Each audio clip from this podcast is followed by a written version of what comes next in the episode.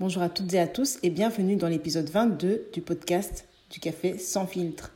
Le podcast pour échanger autour de thématiques liées aux nouvelles technologies et à l'innovation. Je suis Mélissa Diantete, membre de l'équipe du café sans filtre. Pour l'épisode du jour, nous allons parler marketing d'influence. On entend souvent parler de marketing d'influence, mais au fond, qu'est-ce que c'est et comment ça fonctionne? D'abord redouté par les marques et par les médias, le marketing d'influence est progressivement devenu un levier d'acquisition redoutable pour beaucoup de marques. Pour l'épisode du jour, j'ai donc eu le plaisir de discuter avec Sophie Ismail. Sophie qui a lancé son site en 2007 et qui est historiquement la première blogueuse lifestyle en Belgique francophone.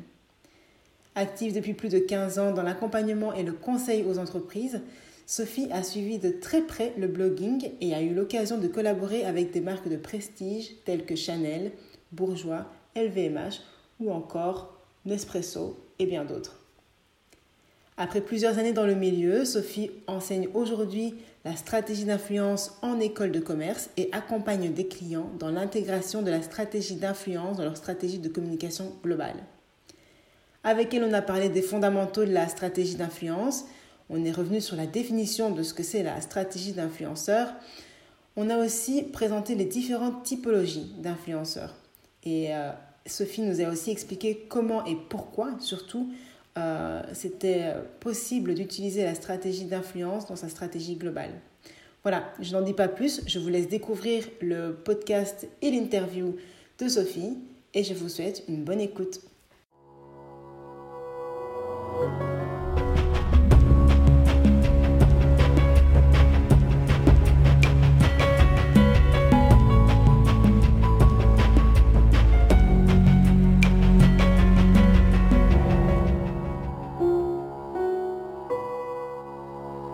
Bonjour Sophie.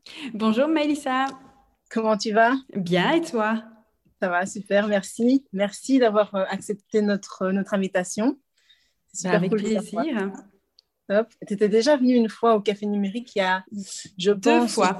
Ah, ok, ouais, ouais, Deux fois, j'étais intervenue deux fois, à chaque fois, oui, sur le marketing d'influence, sur, euh, voilà, de, c'était à chaque fois des espaces un peu euh, euh, différents. Donc, du coup, à chaque fois, ça a évolué, les tendances évoluaient. Donc, c'est marrant. Et encore cette fois-ci, bah, du coup, on est encore quelques années après. Donc, du coup, ça a encore évolué. Donc, c'est intéressant de, comparer un peu, justement, bah, voilà, comment, dans quelle direction ça a été.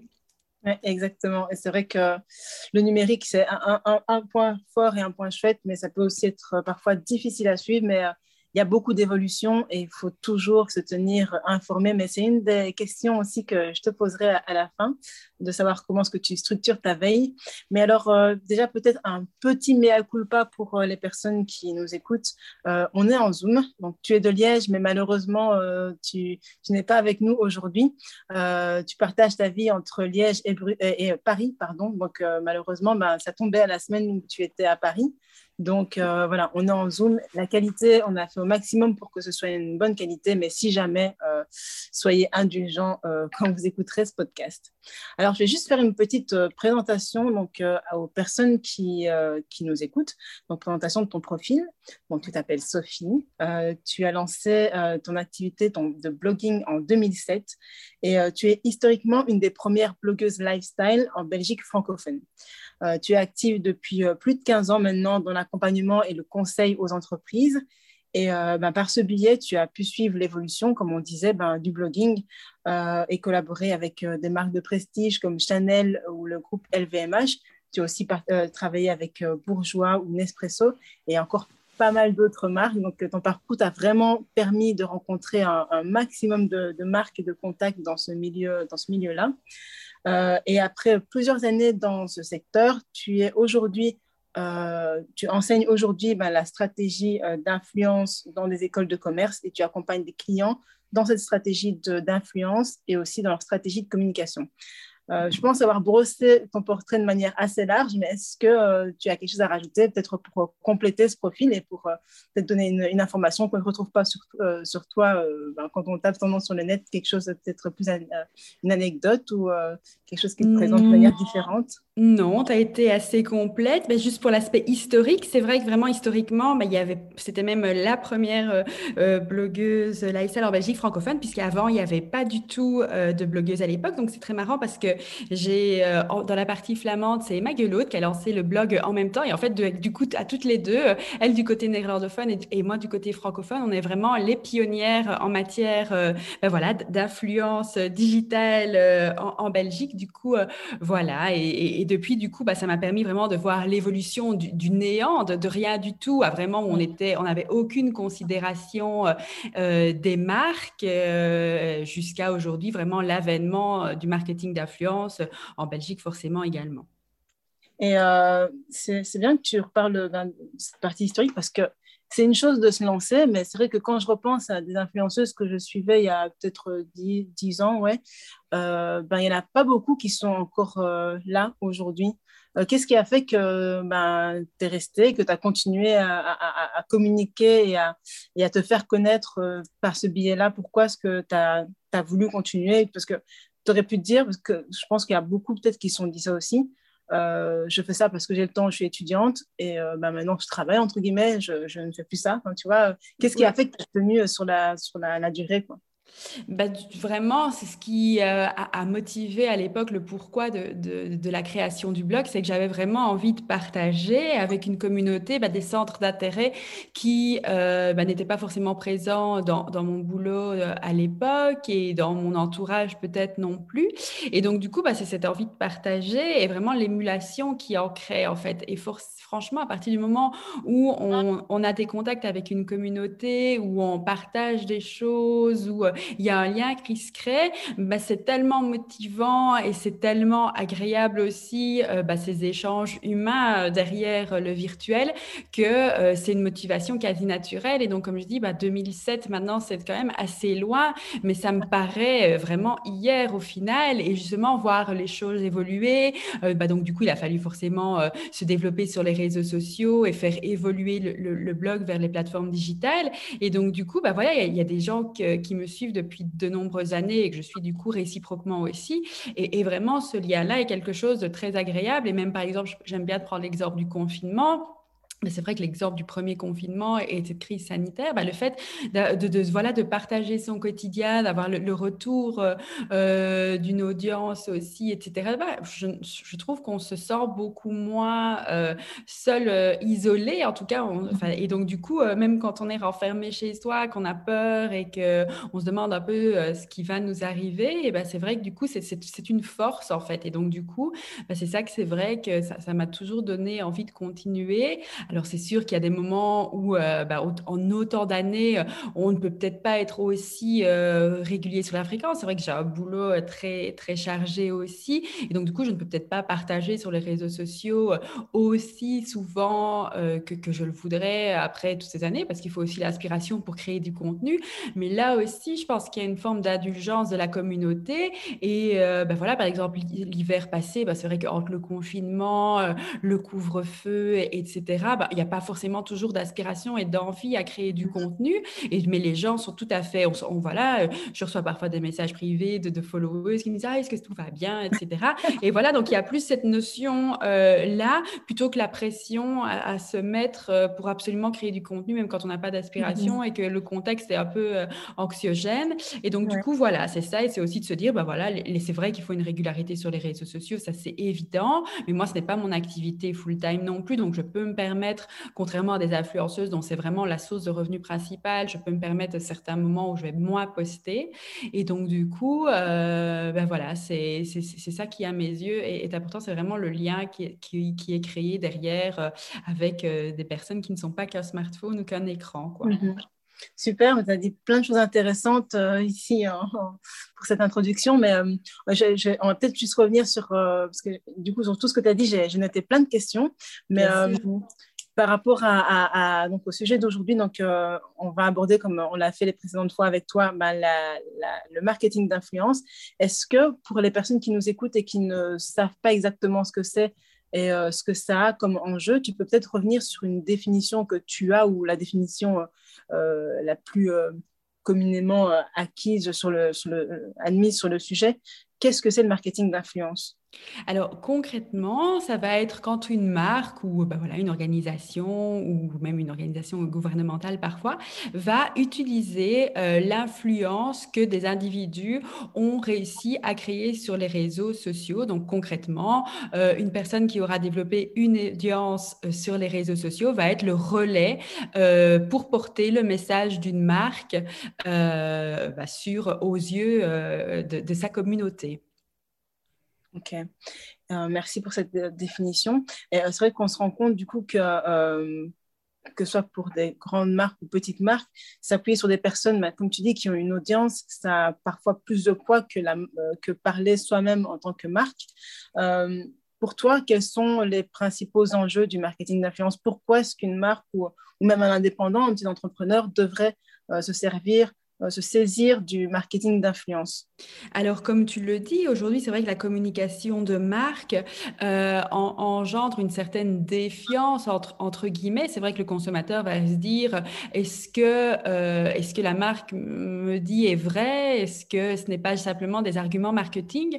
Alors que, bah, justement, quand il va suivre un influenceur, qu'il y a une forme de confiance qui s'est créée parce que, bah, justement, le suivant, dans la durée, on voit qu'en fait, les, les produits euh, sur lesquels ils communiquent, bah, c'est des produits de qualité qui ont peut-être une certaine éthique parfois, enfin, où on se retrouve en tout cas dans les produits que cet influenceur, ses produits, ses séjours touristiques, peu importe, mais recommande en tout cas. Et donc, du coup, bah, si à chaque fois qu'on euh, est séduit par les produits en, question qui sont mis en avant, bah, du coup, il y a une forme de confiance aussi qui se crée. Mmh. Et donc, du coup, bah, la marque a tout autant intérêt à communiquer via ces influenceurs-là qui ont vraiment euh, ce, ce, rôle de leader d'opinion, en fait, dans la tête de leur followers et de leurs consommateurs, des consommateurs en fait.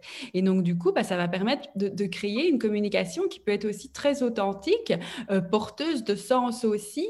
Et, euh, et donc du coup, c'est ça aujourd'hui, c'est cet euh, aspect social de la communication qui est très importante, puisque du coup, bah, on va, on va vraiment s'approprier le message, l'influenceur va s'approprier le message, et du coup, bah, comme je disais, le consommateur va le percevoir comme quelque chose de plus authentique.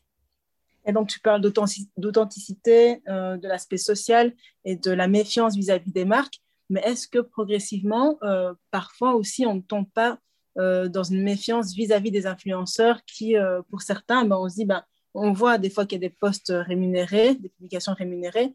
Euh, est-ce que cette méfiance qu'on avait, entre guillemets, autrefois vis-à-vis des marques, ne va pas tout doucement aussi glisser vers, euh, les influenceurs qui, ben, parfois, font ça pour l'argent, alors qu'ils n'aiment pas forcément la marque pour laquelle ils parlent? Oui, bien sûr. Alors, ce que tu dis, bah forcément, c'est totalement euh, sensé et correct. Et d'ailleurs, c'est vraiment un aspect euh, que, que j'enseigne à mes étudiants aussi quand on, on apprend bah, justement comment eux, en tant que futurs marketeurs, ils communiqueront avec les influenceurs. C'est aussi de comprendre qu'aujourd'hui, bah, certains influenceurs sont allés trop loin et ont détruit mmh justement la confiance que leur audience leur avait donnée. Il y a des cas euh, récents d'arnaque, notamment une influenceuse qui avait fait croire que sa ligne de cosmétiques était en partenariat avec la, la Fondation Brigitte Bardot et qu'elle reversait ses fonds à, la Fondation, ce que la, Fondation a évidemment tout de suite contredit, etc. Euh, il y a eu aussi un cas en Angleterre où des influenceurs se sont fait piéger dans une caméra cachée, où euh, voilà, on leur proposait de, communiquer autour d'une boisson euh, à la cyanure et bon, bah, là, ils avaient accepté en disant qu'ils ne savaient pas ce que c'était la cyanure. Et donc, du coup, bah, tout ça, c'est des choses en fait qui, comme tu le dis aussi, ont, bah, entre guillemets, tiré une balle dans le pied dans des, bah, dans le marketing d'influence. Maintenant, c'est pour ça justement que euh, les marques et les consommateurs font de plus en plus confiance à ce qu'on appelle les nanos et les micro-influenceurs qui, eux, sont toujours considérés comme justement authentiques, proches de leur audience et qui, même s'ils vont faire un partenariat rémunéré, parce que forcément, c'est aussi euh, le, nerf de la guerre pour euh, bah, proposer du contenu gratuitement à ces audiences, bah, l'idée, c'est que derrière, même s'ils acceptent des, des partenariats rémunérés, eh bien, ils le font avec des produits auxquels ils croient. Et euh, c'est mmh sûr, bah, moi, comme je dis, j'ai une activité aussi euh, voilà, de, micro-influenceuse. Et euh, j'accepte des partenariats aussi qui sont rémunérés bah, parce que bah, voilà, il y a, des, y a des, des, attentes en termes de création de contenu, mais je fais toujours cela avec des marques ou des produits qui sont pour moi porteurs de sens, des marques que j'apprécie, que, que mmh j'achète aussi de façon tout à fait autonome Et ça, à mes yeux, bah, c'est ça le plus important. Et donc, comme tu le dis, bah, euh, oui, il y a des influenceurs qui, euh, bah, voilà, qui sont allés trop loin. Hein. On peut aussi parler des influenceurs de la télé-réalité avec voilà, des messages un peu plus touchy, comme le blanchiment dentaire, comme les soins médicaux à l'étranger et de chirurgie esthétique, etc. Et, du coup, bah, voilà, c'est vrai que du coup, ça a entraîné une forme de, méfiance et un peu de rejet, ce qu'on appelle l'influencer fatigue. En fait, vraiment, les audiences se sont lassées de ces messages d'hommes sandwich pour se tourner plutôt vers des influenceurs euh, qui euh, auront quand même une approche euh, assez entière et qui, communiqueront autour de produits à valeur ajoutée. Et donc, parmi, peut-être dans ce que tu viens de dire, dans les évolutions que tu as remarquées entre les débuts de l'avènement de l'influence et aujourd'hui, est-ce qu'on peut se dire que de plus en plus, ben, on va aller vers des micro-influenceurs et que c'est une stratégie vers laquelle aller euh, alors, euh, alors, ce qu'il faut se dire, c'est qu'on ne va pas forcément avoir les mêmes objectifs marketing quand on va travailler avec des micro-influenceurs. Donc, forcément, il faudra toujours travailler avec des, macro-influenceurs si on veut avoir une mhm. puissance de frappe, atteindre une audience conséquente rapidement, etc. Maintenant, il y a des macro-influenceurs qui font excessivement bien leur, euh, entre guillemets, travail aussi mhm. et qui, donc voilà. Donc, du coup, l'idée, c'est de se dire, bah, en tant que marque, c'est de choisir les influenceurs qui sont porteurs justement de sens, quel que soit leur audience pour collaborer avec eux. Et de plus en plus, ce qu'on voit notamment en France, c'est qu'aujourd'hui, euh, les agences de marketing d'influence signent, font signer des chartes aux marques, aux influenceurs aussi, pour justement s'engager dans une démarche de plus en plus éthique envers le consommateur. Donc voilà, au-delà de la taille de l'audience des influenceurs avec qui on, collabore, on va collaborer, pour moi, c'est vraiment l'éthique qui, en tout cas, est en train de se dessiner comme euh, choix principal pour euh, trouver les influenceurs avec qui on a envie de travailler. Ok, euh, merci pour euh, ces précisions. Est-ce que tu peux revenir sur euh, les différentes typologies d'influenceurs? De, Là, tu viens d'évoquer donc nano, micro, macro. Est-ce que tu peux peut-être revenir sur les catégories? Est-ce que, ce que, est -ce que ça représente comme volume d'influenceurs? Est-ce qu'on parle uniquement d'influenceurs sur Instagram? Mais bon, je, pense que non. Donc, est-ce que tu peux peut-être revenir sur les, les différentes typologies de d'influenceurs Alors, une des façons de catégoriser les influenceurs se fera en fonction de leur taille d'audience, puisque du mmh coup, bah, ça va permettre euh, euh, bah, de voir quel nombre de personnes ils vont toucher, à qui ils vont adresser leur message. Et donc, bah, communément, on estime que les nano-influenceurs sont ceux qui auront une audience de moins de 10 000 euh, abonnés. Et puis viendra la catégorie des micro-influenceurs, où là, on est en 10 000 et 100 000 abonnés. Les macro-influenceurs, où on est à 100 000 euh, jusqu'à 1 million euh, d'abonnés. Et puis les stars ou les méga influenceurs, où là, on dépassera le million d'abonnés. Et donc, du coup, bah, voilà, cette catégorie-là, alors selon certains, euh, voilà, certains, certaines études, bah, parfois, on va considérer qu'un micro-influenceur est déjà micro-influenceur à partir de 5 000 abonnés et pas 10 000. Mais voilà, en gros, on est sur ces, voilà, sur ces fourchettes-là. Et, donc, du coup, voilà, en gros, les, catégories en termes d'audience. Ok. Et donc, tu l'as dit, euh, la manière dont on va choisir euh, l'influenceur va dépendre de l'objectif de marketing de la marque, de l'entreprise. Euh, du coup, comment est-ce qu'on s'y prend? Comment est-ce qu'on travaille sa, stratégie d'influence? Quelles sont les étapes clés selon toi? La première chose, ça va déjà être de définir en, amont, en interne, mais concrètement, euh, pourquoi est-ce que je voudrais euh, collaborer avec des influenceurs et du coup, bah, quels objectifs est-ce que je voudrais atteindre. Et donc là, bah, c'est la première étape, c'est euh, avant d'aller même rencontrer une agence, avant de commencer peut-être à faire par soi-même une recherche d'influenceurs, c'est de se dire pourquoi et quels objectifs? Parce que derrière, en se fixant des objectifs, on va aussi se fixer des indicateurs de performance qui vont nous guider pendant la campagne pour voir si justement ces, objectifs sont atteints ou pas.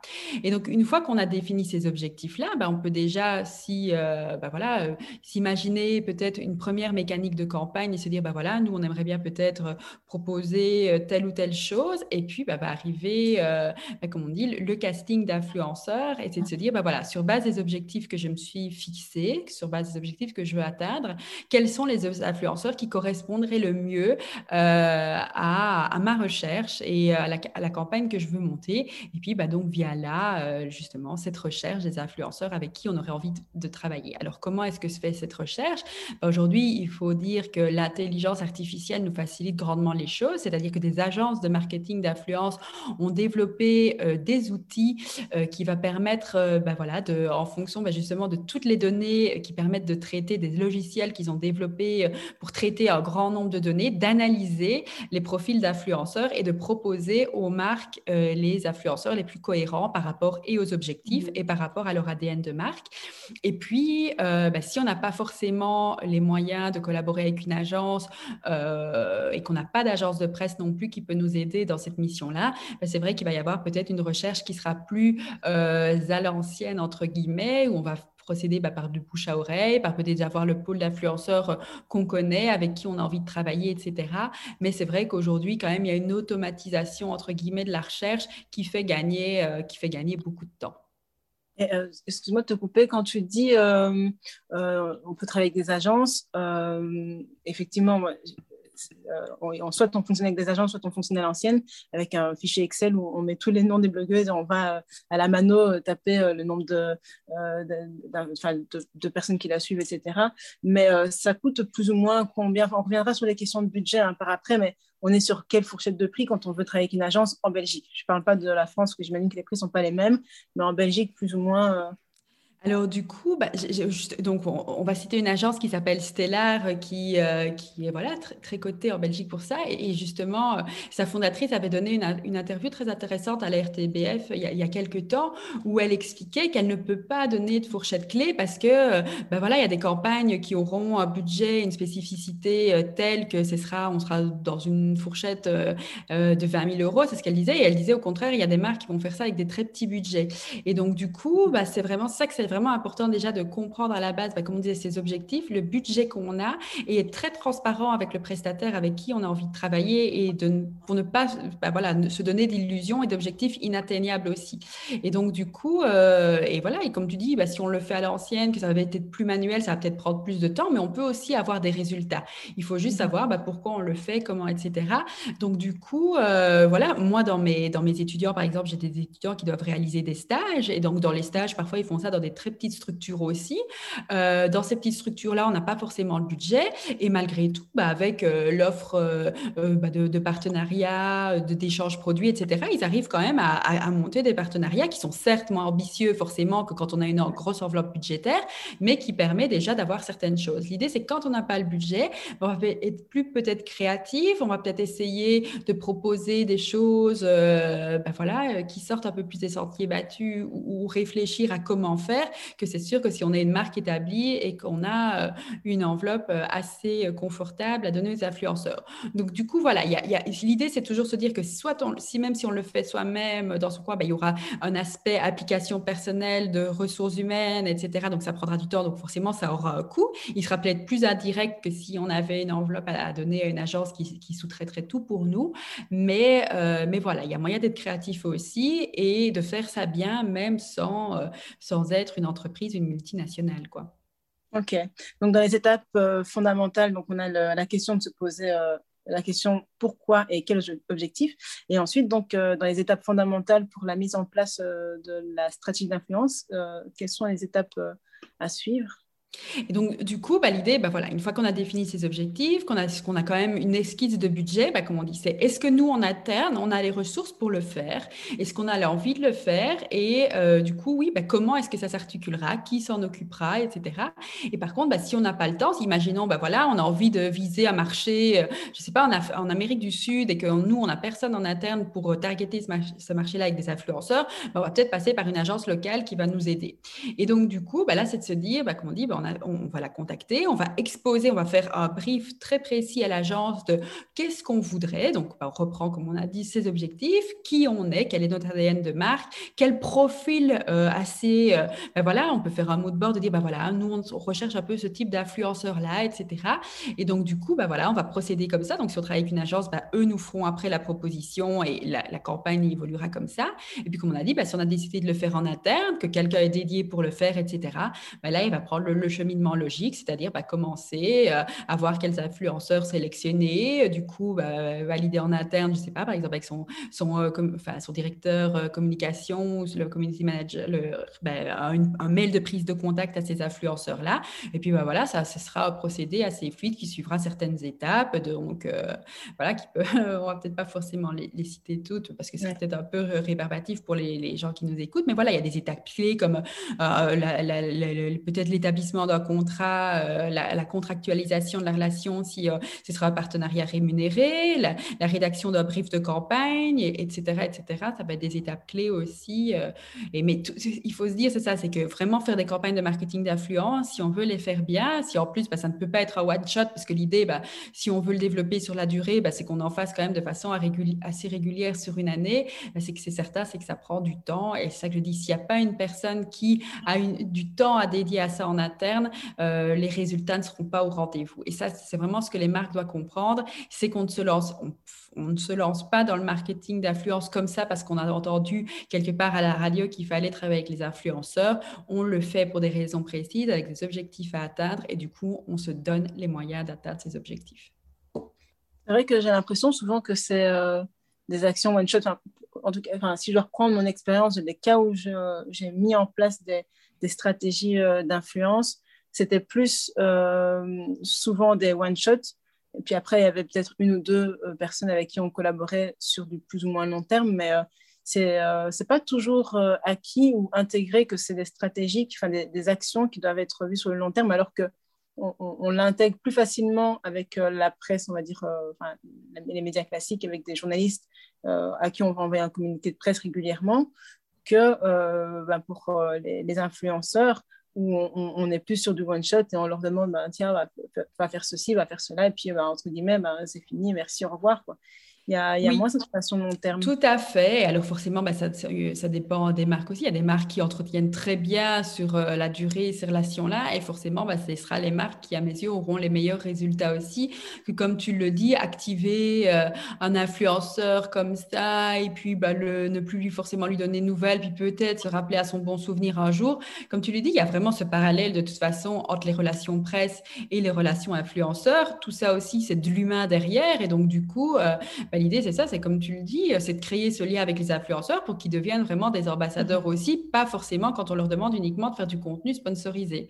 Et malheureusement, bah, ça c'est vrai, mais c'est aussi lié au fait que euh, ben, euh, dans les départements marketing, on est aussi souvent débordé, on n'a pas forcément le temps aussi de se consacrer à des tâches en profondeur, etc.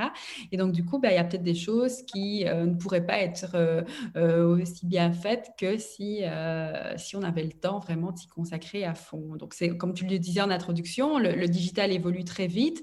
Et donc, du mhm. coup, bah, il faut se tenir aussi au courant, il faut euh, travailler sur d'autres actions, sur le reste de son plan de communication, etc. Et donc, du coup, bah, c'est vrai que c'est une tâche qui n'est pas si simple que ça.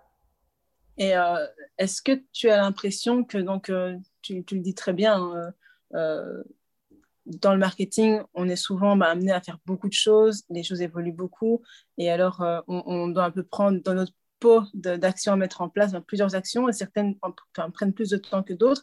Est-ce que tu as l'impression que euh, ce levier des influenceurs est euh, facilement intégré dans les entreprises, les entreprises que tu accompagnes fatalement, mais de manière générale, est-ce que c'est un levier, qui est facilement activé ou est-ce que c'est un peu délégué euh, ou relayé sur le côté? Bon, on se dit on, le fera si on a le temps, mais pas forcément, pas forcément pris en compte dès le lancement d'une campagne. Hmm, ça va vraiment dépendre. Enfin, ça va dépendre. Et encore parce que même dans des grosses structures, euh, je vois que parfois, bah, certaines campagnes, elles peuvent être très bien pensées, mais elles sont parfois pensées dans l'urgence malgré tout. Mhm. Donc du coup, euh, c'est pas une généralité, c'est pas que lié euh, à la taille des structures, etc. Non, c'est vraiment, euh, je pense, le phénomène que, ben voilà, peut-être qu'il va y avoir un produit qu'on a envie à un certain moment de, de, de, pousser, de mettre en avant, et donc du coup, ça doit aller très vite parce que peut-être que je sais pas, on voit qu'il y a, qui n'atteint pas les objectifs qu'on s'était fixés, etc. Donc, on va vouloir communiquer avec les influenceurs pour le mettre en avant. Et donc, du coup, on va s'y prendre peut-être en dernière minute, etc. Donc, non, c'est voilà, c'est là assez euh, général. Alors, il y a des campagnes qui sont forcément programmées en amont, mais, mhm. euh, mais voilà, c'est c'est pas pour autant qu'il y aura pas quand même euh, toujours des choses qui doivent être faites pour la, pour la veille. et donc, l'influenceur va être contacté assez tard dans le rush, etc. C'est un peu les aléas du marketing et je pense dans les structures de, de toutes les tailles, malheureusement. quoi.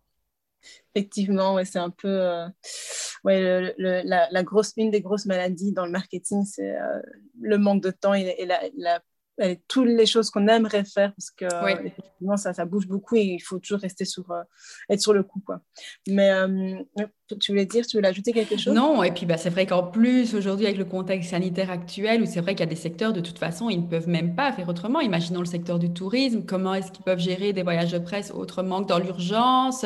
Euh, même le secteur enfin même je le vois bien organiser même aujourd'hui des conférences de presse etc bah, c'est délicat. Donc du coup avec les, les jauges etc donc, du coup, euh, oui, c'est compliqué encore plus aujourd'hui ou dans un contexte complètement incertain et euh, émouvant complètement où on est un peu démuni euh, par rapport à, toutes les évolutions et toutes les contraintes qui peuvent arriver assez rapidement, quoi.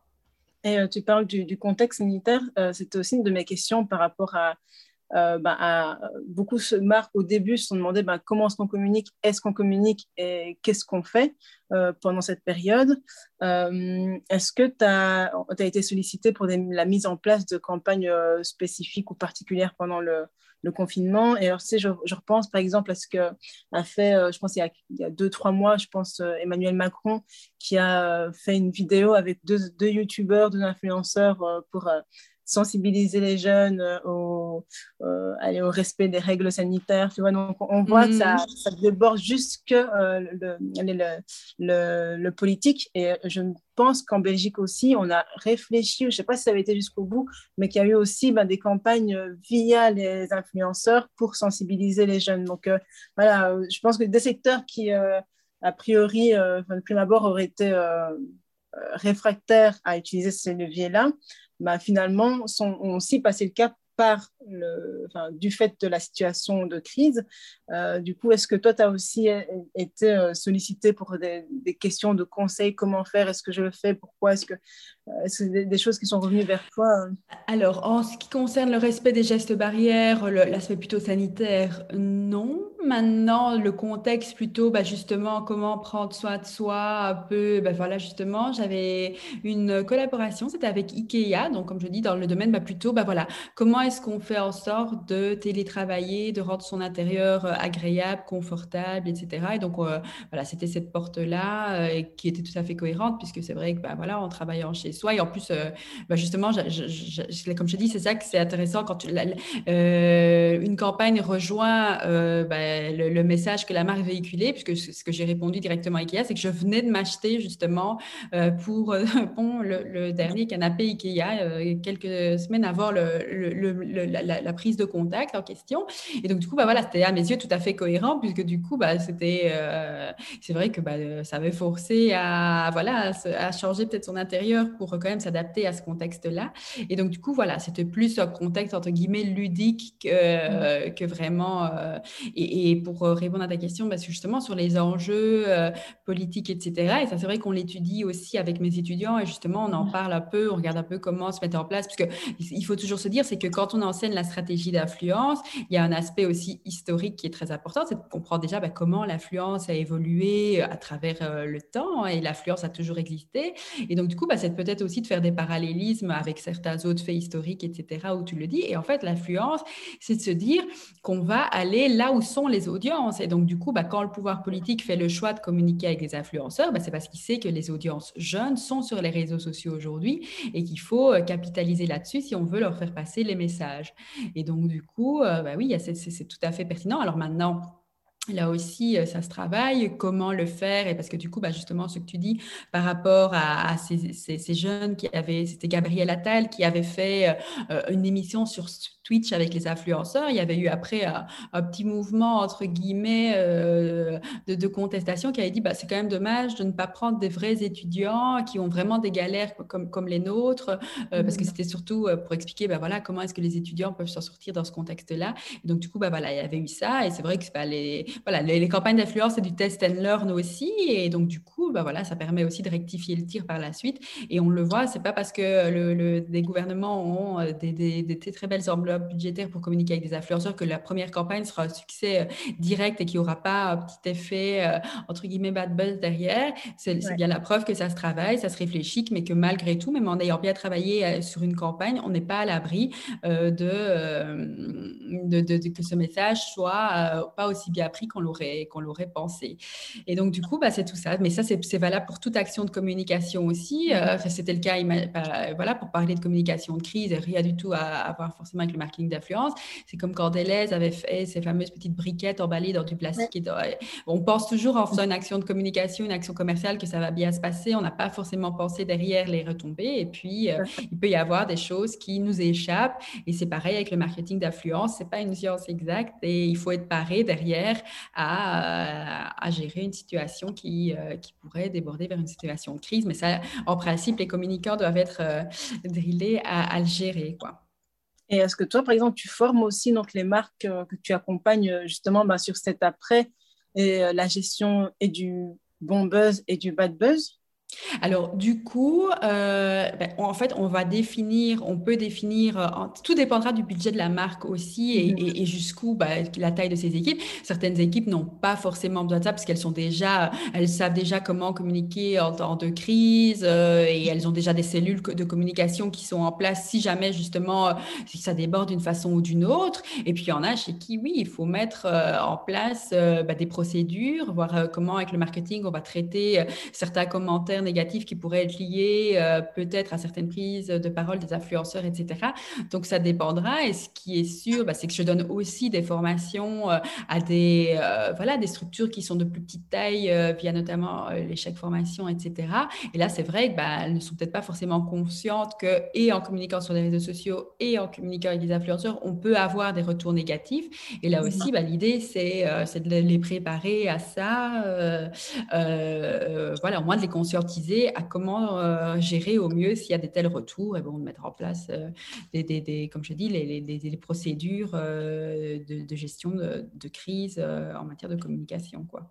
Ok, super. Ben, c'est vrai que là, enfin, tout ce que tu expliques, c'est plutôt les aspects aussi cachés de, du marketing d'influence, parce que quand on pense marketing d'influence, on pense à euh, le glamour, la beauté, euh, etc., ben, les, invitations, etc., au show, mais on ne pense pas forcément à tout ce que ça, ça englobe derrière et on, pense vite que ça peut être euh, vite fait, bien fait, facile. Euh, non, non, non, non, on ne pense pas. Euh, et, c'est tout à fait. Et comme moi, comme je dis, quand je forme mes étudiants à ça, ils me disent toujours à la fin du cours, mais madame, on n'aurait jamais imaginé que c'était tout ça, le marketing d'influence. Et l'année passée, donc j'avais, c'est, euh, voilà, je donne cours aussi à la, à la, HEPL. Et donc, du coup, bah, c'était super parce que cette année, il y avait une étudiante qui, donc, était en deuxième l'année passée, qui est en troisième cette année, qui fait un stage dans une belle agence de marketing d'influence à Bruxelles. Et donc, elle est venue témoigner aux étudiants et, et elle disait, parce que déjà, le cours, ça paraît euh, euh, qu'il y a beaucoup de choses à penser, mais quand on le fait comme moi en stage au quotidien, bah, c'est encore plus intense, etc. Et donc, du coup, bah oui, c'est tout, un tas de choses. Plus la structure est grosse, plus il y aura des choses à mettre en place, etc. comme on dit, bah, quand on collabore avec des grosses structures, il faut coordonner le département juridique, le marketing, la com, le web, parce qu'il faut être sûr que les stocks seront disponibles, la logistique, etc. Euh, le retail et tout, bah, on ne se rend pas compte à quel point ça peut être compliqué parfois, ou en tout cas euh, chronophage plutôt que compliqué, parfois compliqué selon les interlocuteurs aussi. Mais, euh, mais voilà, c'est du travail vraiment. Et, euh, et je, je, ne sais plus son nom, mais il avait fait une, une vidéo que j'aime beaucoup montrer à mes étudiants aussi. Et je pense que c'était quelqu'un de chez vous justement qui l'avait relayé. Euh, c'était Emmanuel Jordebia qui l'avait relayé. C'est comme ça que je l'avais connu sur les réseaux sociaux. C'était oui, la communication est un vrai métier. Et cette, oui, et cette vidéo, je l'adore parce que j'aime beaucoup la, comme, comme on dit en début de, de cours, la montrer à mes étudiants pour leur montrer que oui, euh, si un jour ils sont communicants, ben, ils auront tous ces freins-là à lever, mais oui, la communication est un vrai métier. Quoi. Exactement, oui, ça, c'est vrai. Je crois que de manière générale, déjà, la communication souffre d'une méconnaissance de, ce que c'est euh, comme métier et de ce que ça implique aussi euh, comme métier. On pense facilement que ben, on passe notre temps à, à, se la couler douce, qu'on attend que des informations nous tombent du ciel. Ah, tiens, on doit travailler. Ah oui, bon, ok. Alors, c'est ça. Pas du tout, quoi. Donc, euh, Non, non, et donc ça, oui, on n'est pas forcément conscient. Et les autres départements de, oui, de l'entreprise n'en sont pas du tout conscients. Et comme tu dis, ils ne voient que l'aspect euh, glamour, paillettes, facilité. Oui, mais ça, c'est ça. Ben non, ce n'est pas euh, si simple que ça. Et je suis persuadée que tout le monde n'a pas la patience. Et des fois, quand je raconte certaines, et voilà, certaines anecdotes des relations presse que j'ai connues, puisque bah, voilà, j'avais mes premières années, je les avais fait aussi. J'avais fait une formation en relations presse après HEC. Et donc, du coup, bah, j'avais fait un stage comme ça d'attaché de presse junior aussi. Et puis, du coup, j'ai beaucoup d'amis euh, attachés de presse, etc. aussi. Mais parfois, certaines anecdotes, les gens tombent de leur chaise quand ils ne sont pas du tout de milieu parce qu'ils se demandent même comment on a la patience de supporter certaines. Euh... oui, donc voilà. C'est clair. Euh, je vais faire un petit retour en arrière sur, euh, sur, sur ta, ta, carrière. Et euh, en, m'intéressant bah, à ton profil, je me suis demandé, ben, tiens, pourquoi est-ce qu'elle a choisi cette branche? Tu l'as évoqué tout à l'heure, euh, euh, donc c'est ce côté communauté, d'avoir les retours aussi de, la part de ta communauté et puis les, les, relations que tu as avec les personnes qui te suivent depuis des années. mais qu'est-ce que ça t'apporte en fait à toi d'accompagner les, les, entreprises sur, ce, sur cette, mm. sur cette voie-là? Est-ce que tu as aussi des personnes qui t'interrogent là-dessus? Alors du coup, bah, ce qu'il faut, comme tu dis, c'est, en fait c'est un parcours assez et même très cohérent que j'ai eu. Donc du coup, bah voilà, euh, donc comme je t'ai dit, je suis diplômée euh, ingénieur de gestion d'HEC. Après HEC, j'ai fait une spécialisation en relations publiques. Donc c'est le fameux stage que je t'ai dit que j'ai fait dans une grosse agence chez Ogilvy, euh, bah voilà, où j'ai fait un stage en relations presse. Et puis du coup, bah, même si j'avais beaucoup aimé les relations presse, bah, ma première opportunité professionnelle, elle s'est faite dans une start-up, une, une spin-off de l'université catholique de Louvain-la-Neuve, et je vais vraiment accompagner les dirigeants sur l'aspect marketing et communication. Et puis, bah, il y a eu une opportunité voilà, dans une structure d'accompagnement à la création d'entreprises à Liège. Et vraiment, comme j'avais apprécié accompagner ce rôle de conseil, en fait, bah, j'ai sauté sur l'occasion, j'ai postulé, j'étais reprise. Et en fait, du coup, bah, mon premier, vraiment, le, mon premier métier, c'était consultante, mais plutôt pour les aspects, euh, bah, voilà, euh, et marketing et communication forcément, mais j'accompagnais aussi vraiment euh, à la rédaction de business plan à la formalisation, etc. Donc, mon métier était plutôt d'un aspect financier, euh, consultant financier. Et en fait, bah, c'est ça, comme je te disais en intro, bah, c'est vrai que du coup, ben, je n'avais pas forcément de créativité dans, mon métier. C'est ça qui fait qu'en 2007, j'ai vraiment eu voulu m'ouvrir. Et donc, du coup, bah, en étant le premier blog euh, lifestyle, bah, j'ai, euh, bah, voilà, la presse belge s'est intéressée à, moi. Et donc, du coup, mon contenu a été très rapidement repris par le Vif Weekend. Et puis, de fil en aiguille, j'ai rédigé pour le soir, etc. Et en fait, c'est comme ça que les marques se sont intéressées à moi. C'est-à-dire qu'elles ont vu, bah tiens, en fait, c'est le début des réseaux sociaux, nous, on ne sait pas très bien comment faire, etc. Et en fait, c'est ça, c'est que donc en 2008, j'ai lancé mon activité à titre complémentaire. Vraiment, euh, voilà, j'étais indépendante à titre complémentaire. Et donc, c'est à partir de ce moment-là qu'en plus de mon métier de consultante plutôt financière, j'ai commencé aussi à vraiment être pour moi de consultante euh, en, communication. Et donc, du coup, bah, en 2011, bah, voilà, je ne savais plus gérer et c'était ce boulot très prenant de salarié. Et donc, j'ai fait ce choix de me lancer à temps plein. Donc, en fait, c'est quand même une certaine cohérence. C'est-à-dire que j'ai toujours mhm. été, au final, je n'ai fait que le métier de consultante dans toute ma vie.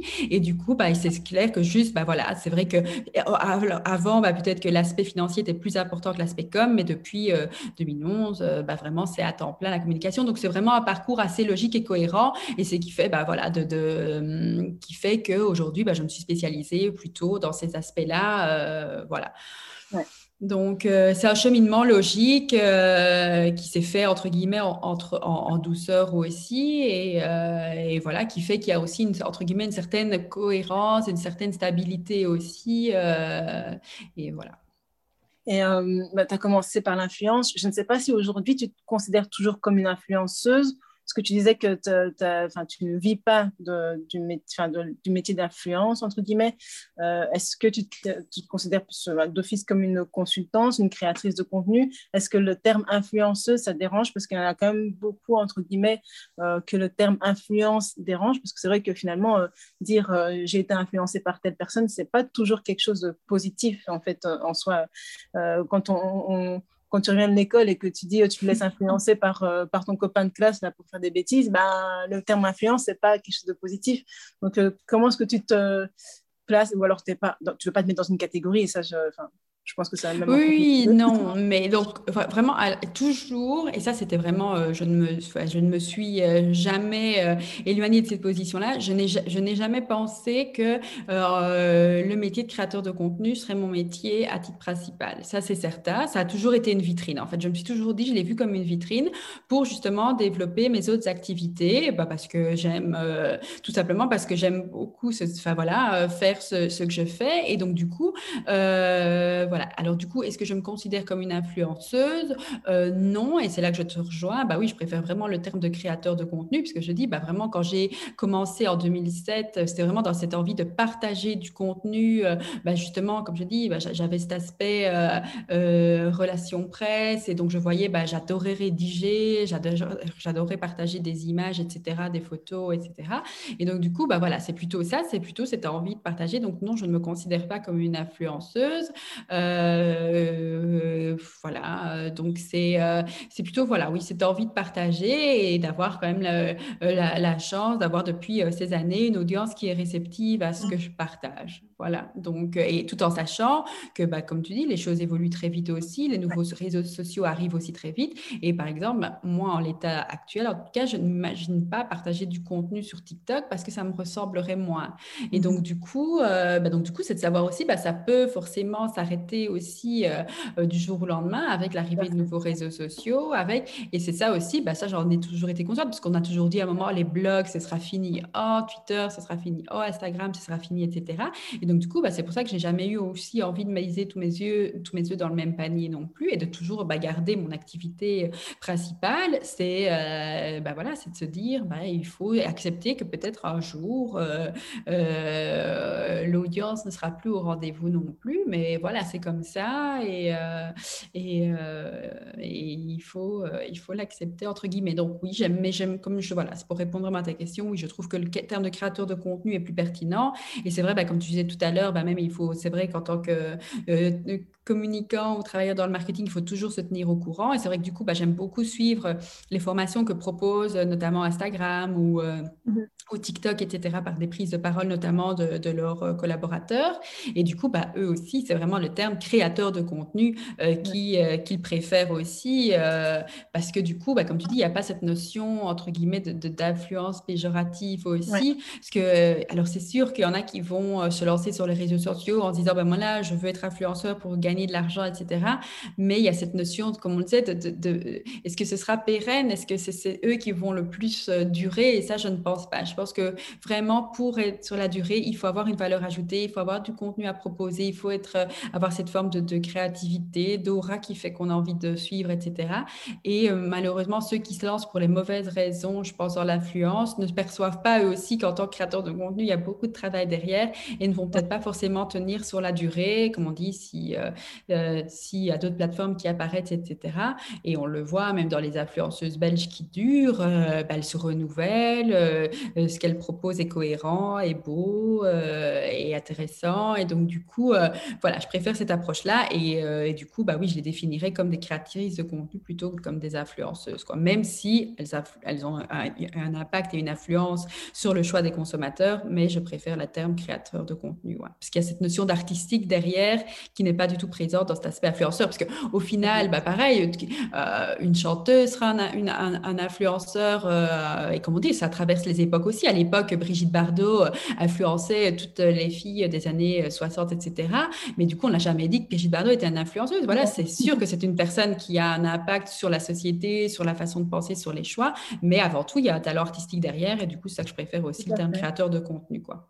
Quand tu parles de ça, ça me fait penser à la dernière actualité avec euh, Cristiano Ronaldo euh, et, la bouteille de coca. Euh, comme tu dis, clairement, ben, il n'est pas considéré comme un mm. influenceur, mais ces prises de position, ces messages, ces comportements ont une influence sur mm. d'autres qui, qui, qui, va inspirer ben, par euh, son aura, euh, son statut, sa, carrière, etc. Quoi. Tout à fait. Clairement. Euh, on arrive tout doucement à la fin. J'avais encore plein de questions. Je crois qu'il faut qu'on arrête un moment, mais est-ce que c'est un sujet ultra passionnant? tu as parlé un moment de la veille euh, et du fait que tu, te, tiens aussi à jour avec les changements, est-ce que tu as des, outils ou des, sites ou des newsletters, des comptes Instagram, peu importe les, sources, que, tu, que tu consultes régulièrement pour te tenir à jour sur les médias sociaux ou sur le web de manière générale? Alors du coup, je suis inscrite à énormément de newsletters et pas forcément dans le digital, aussi beaucoup. Bah, voilà, parce que au-delà euh, du digital, bah, c'est vrai que les, sujets comme les relations internationales m'intéressent beaucoup. Donc oui, je suis énormément de newsletters et donc du coup, bah voilà, ce que je fais en général, c'est que déjà, bah, je, je, suis les personnes qui m'intéressent sur LinkedIn, ça c'est d'office, et donc du coup, bah, par ces personnes qui travaillent dans des secteurs qui sont proches du mien ou comme je dis des, des secteurs qui m'intéressent, bah, du coup relaient quand même eux déjà pas mal de contenu intéressant. Et puis, euh, et puis voilà, bah, les, de fil en aiguille, euh, s'inscrire à, ce qui intéresse, etc. Et, euh, et voilà, du coup, comme, comme je sais que tu le proposes en fin d'interview, si certains, c'est ce que font mes étudiants aussi, comme c'est toujours quand on est pris de cours, ce n'est jamais facile de donner bah, voilà, les, peut-être les, les, plus pertinents, ce qui nous vient en tête directement.